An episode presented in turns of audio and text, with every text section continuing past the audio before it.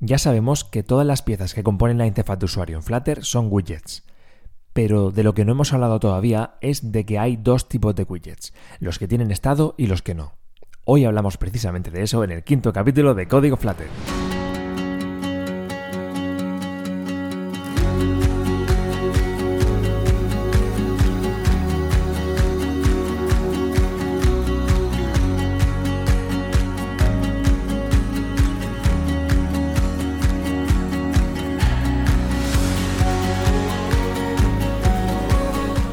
¿Qué tal? Bienvenidos a Código Flutter, una semana más, al quinto capítulo ya de este podcast, en el que hablamos de Flutter, de este framework de programación que tanto me gusta y que espero que os guste a vosotros. Y supongo que os gustará, o por lo menos tenéis curiosidad por él, porque si no, ¿por qué le vais a dar al play de cualquier capítulo de este podcast?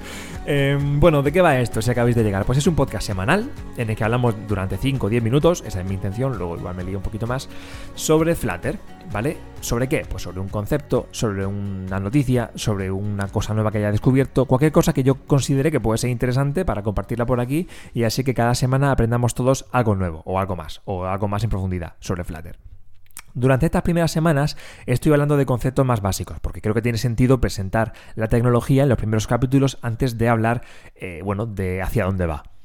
Eh, y también quería decir que esto no son tutoriales en formato de audio, lógicamente, porque no voy a hablar de código en audio, es un rollo, creo que no tiene sentido. Creo que tiene más sentido charlar de manera informal sobre esto, eh, como si hablara contigo tomando un café en el descanso del trabajo, ¿no? Y dijéramos, mira, pues he descubierto esto y he hecho esto y voy a estar bien, pero no voy a dictar código, ¿no? Tiene sentido. ¿Vale? Entonces, una vez que digo esto, vamos a entrar ya a saco a hablar de lo que hablamos esta semana, de lo que quiero hablar esta semana con vosotros. La semana anterior definimos lo que eran los widgets, ¿vale? Que es lo más básico de Flutter, que es cualquier elemento que compone la interfaz de usuario es un widget, ¿vale? Ya si queréis saber más, id a escuchar el podcast de la semana pasada. Y esta semana vamos a hablar de los tipos de widget que hay, que básicamente son dos y básicamente son los widgets que tienen estado y los que no tienen estado. ¿Qué significa esto? Bueno, los widgets que no tienen estado son aquellos que no van a cambiar que Flutter pinta una vez y se olvida de ellos. Y ya no los va a pintar más porque no van a cambiar. ¿Y esto qué es? Pues por ejemplo puede ser un texto.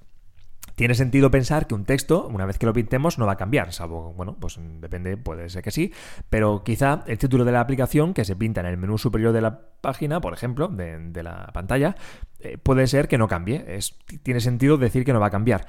Y esto, pues, sería un stateless widget, un widget sin estado stateless widget, que es el nombre de la clase de la que van a heredar todos aquellos widgets que no van a cambiar, que son de este tipo de widget, que son los que no tienen estado. ¿Vale? Ya decíamos, por ejemplo, text. Text es el widget que nos da Flutter para pintar un texto. Pues esto no va a cambiar. Es de tipo stateless widget. De hecho, si vais a ver el código fuente, porque tenéis disponible código fuente, si estáis creando una aplicación, usáis un text y bueno, le dais, según el ID que tengáis, eh, le dais a ver eh, la definición de la clase, vais a ver que hereda efectivamente de la clase stateless widget. Y es que todos los widgets heredan o de stateless widget, que son los que no tienen estado, o de stateful widget, que son el otro tipo de widget. ¿Vale? Hay dos tipos de clases de las que todos los widgets van a heredar. Y ya enganchamos y vamos a definir qué son los widgets que tienen estado. Pues son aquellos que, mm, como podéis imaginar, sí que pueden cambiar. Igual que decíamos que los stateless widget, widgets sin estado, no van a cambiar, una vez que se pinten, pues ahí se van a quedar. Tenemos en el caso contrario los stateful widget, los widgets con estado, los que sí pueden cambiar y de los que Flutter seguramente tendrá que refrescar, tendrá que actualizar, tendrá que volver a mostrar. ¿Qué puede ser esto? Pues por ejemplo podemos tener, ¿qué te digo yo? Un, un text field un text field, ¿qué es? Pues ese típico input, la típica caja de texto para introducir texto, en la que, bueno, pues un típico formulario que tenga un campo para introducir texto. Pues esto va a cambiar. A nivel visual, quiero decir, si tú tienes una caja de texto, tiene sentido pensar que el usuario va a pinchar sobre ella a introducir texto y eso va a hacer que se cambie en la pantalla, va a empezar por lo menos a mostrar ese texto que pone el usuario. Así que va a ser un widget con estado, un widget que sí puede cambiar. Una vez pintado, Flutter no puede olvidarse de él. Seguramente tendrá que poner algo nuevo ahí, tendrá que refrescarlo, tendrá que poner el texto que ha introducido el usuario, ¿vale? Un ejemplo puede ser también una imagen, una imagen de una bombilla apagada y que queramos que al pulsar sobre ella, sobre un botón o lo que, sea, cambie a una bombilla encendida. Por ejemplo, ¿vale? Una aplicación tontísima. Pues esta imagen va a ser una imagen, va a ser un widget con estado, porque va a cambiar, puede cambiar, ¿vale? ¿Por qué hay dos tipos de widget? Podríamos decir, mira, pues que todos los widgets sean con estado y que, bueno, pues si queremos que cambien y si queremos que no cambien. Pues es por rendimiento, por performance. Porque si tú le dices a Flutter que un widget no va a cambiar, pues una vez que lo pinte, se olvida. Es inmutable, no va a cambiar. ¿Vale? Entonces, por rendimiento, Flutter va a olvidarse de él, no va a hacer comprobaciones, etcétera, etcétera, ¿no? Así que tiene, sentido. Y ahora vamos a hablar un poquito, mmm, vale, mmm, no quiero leer código, pero sí que voy a decir alguna cosita, no alguna cosita para que sepáis ya cuando veáis un ejemplo que, que os suene un poquillo, ¿no? Vale, está muy bien saber lo que son los widgets con estado y sin estado para saber la naturaleza de los widgets que usamos, ¿vale? Los que nota Flutter, pero la realidad es que esto cuando nos sirve es cuando creamos nuestro propio widget. Y con crear nuestro propio widget no quiero decir que tengamos que inventar aquí a nivel bajo de código un componente nuevo de usuario. Simplemente cuando creamos un widget es básicamente cuando, bueno, pues una, cuando definimos el árbol o parte del árbol de nuestra aplicación, de nuestro de nuestra pantalla, parte del árbol de widgets, ya dijimos la semana pasada que todos los elementos de la interfaz al final es un árbol de widgets que jerárquicamente se ordenan para ser mostrados, pues cuando podemos definir pues alguna parte de ese árbol o el árbol, eh, el árbol entero, madre mía, que me trabo al hablar. Ya dije la semana pasada que no, iba, que no lo iba a editar, ¿eh? o sea que si me trabo aquí se va a quedar. Bueno, lo que decía, cuando definimos un widget podemos definir que, bueno, pues un widget es una serie de elementos, una serie de widgets que, se van a mostrar, ¿vale? Agrupamos widget y eso va a ser un widget propio, ¿vale? Podemos hacer así. Podemos decir que una clase, un widget propio sea la clase que te digo yo. Mm, imaginad que estamos haciendo una aplicación, yo qué sé, de fichas de animales, ¿vale? De, la fauna del pueblo en el que estemos. Venga, pues entonces podemos crear un, un widget que sea ficha, ficha de animal, ¿vale? Eh, este widget va a, bueno, va a devolver los elementos que forman la ficha, que serán, pues no sé, pues una imagen, unos textos, un, botón que haga lo que sea, que, se escuche sonido de animal, lo que sea, va a ser una ficha de elementos que ya existen, que ya son de Flutter, ¿no? Un botón, una imagen, pero todos esos elementos agrupados los podemos definir como un widget propio. ¿Vale? ¿Por qué? Bueno, pues por reutilizar, por mil cosas. ¿Vale? Pero bueno, eso es un widget propio, básicamente. ¿Eso qué va a ser? Pues va a ser una clase que herede, como decíamos, de o stateless widget o stateful widget, dependiendo de si es un widget que va a cambiar o que no va a cambiar. ¿Vale? ¿Qué pasa si no va a cambiar? Pues como decíamos, va a ser una clase que hereda de stateless widget y tenemos que sobreescribir su método build, build, para aquellos que no comprendáis mi exquisito inglés, build, ¿vale? ¿Y esto qué va a devolver? Pues básicamente ese árbol de widget que decíamos. Así de sencillo, creamos una clase que hereda de stateless widget y que hereda, bueno, eh, sobrescribe el método build y ahí hacemos un return como una casa del árbol de widget que queremos mostrar.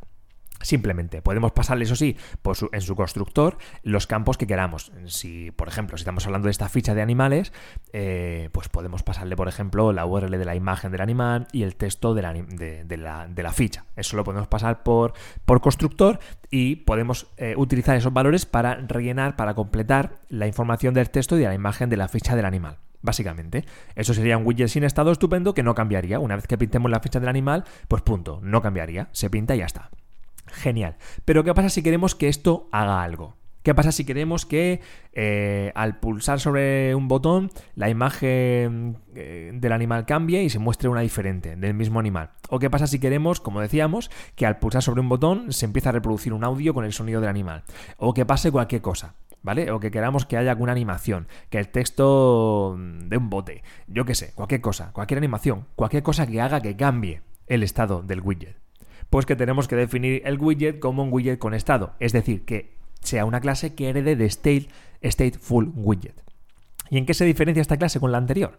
Pues esta vez no vamos, a, no vamos a sobreescribir su método build para devolver el árbol de widgets, sino que tenemos que, tenemos que usar otro objeto auxiliar. ¿Vale?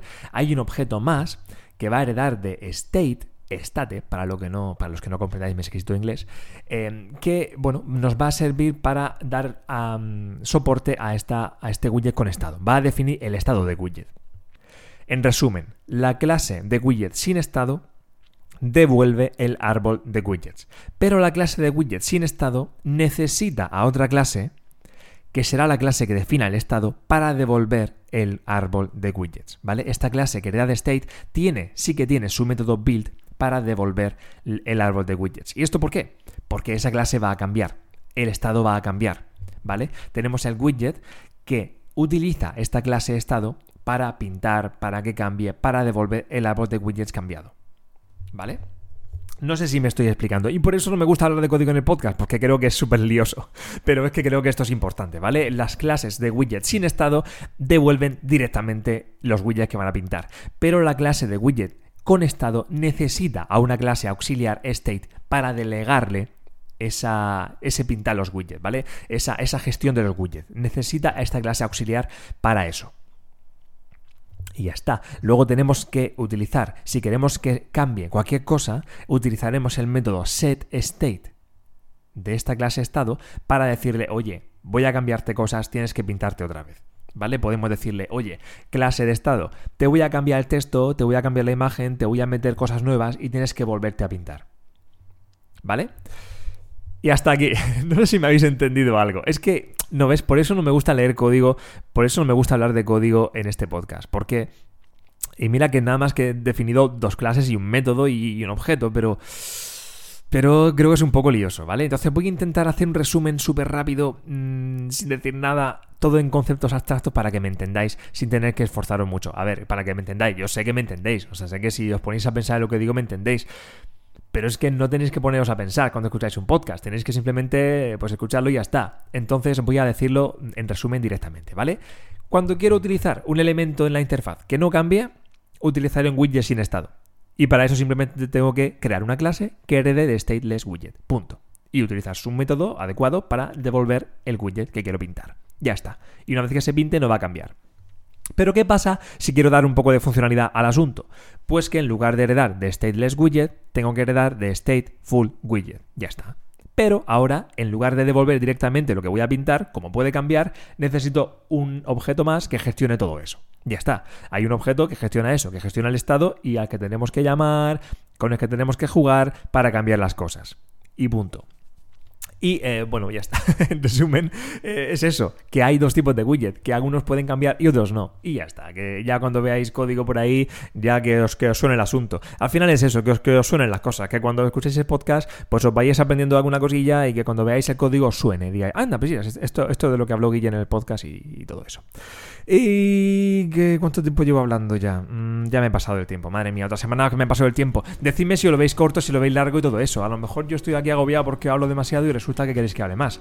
Eh, me lo decís, ¿vale? Eh, como queráis. Eh, entráis en la web, entráis en, en iVoox, me mandáis un email, lo que queráis. Seguro que me encontráis, que sois muy listos todos. Y me decís lo que queráis. Me decís si lo veis corto, si lo veis largo y eso, pero yo creo que hablando un podcast un poco técnico que sea demasiado largo puede ser un poco aburrido. De hecho, esta vez me he pasado y creo que ha quedado un poco aburrido y lo siento en el alma. Pero si, quizás si lo hubiera hecho en 5 minutos hubiera resultado más, más ameno.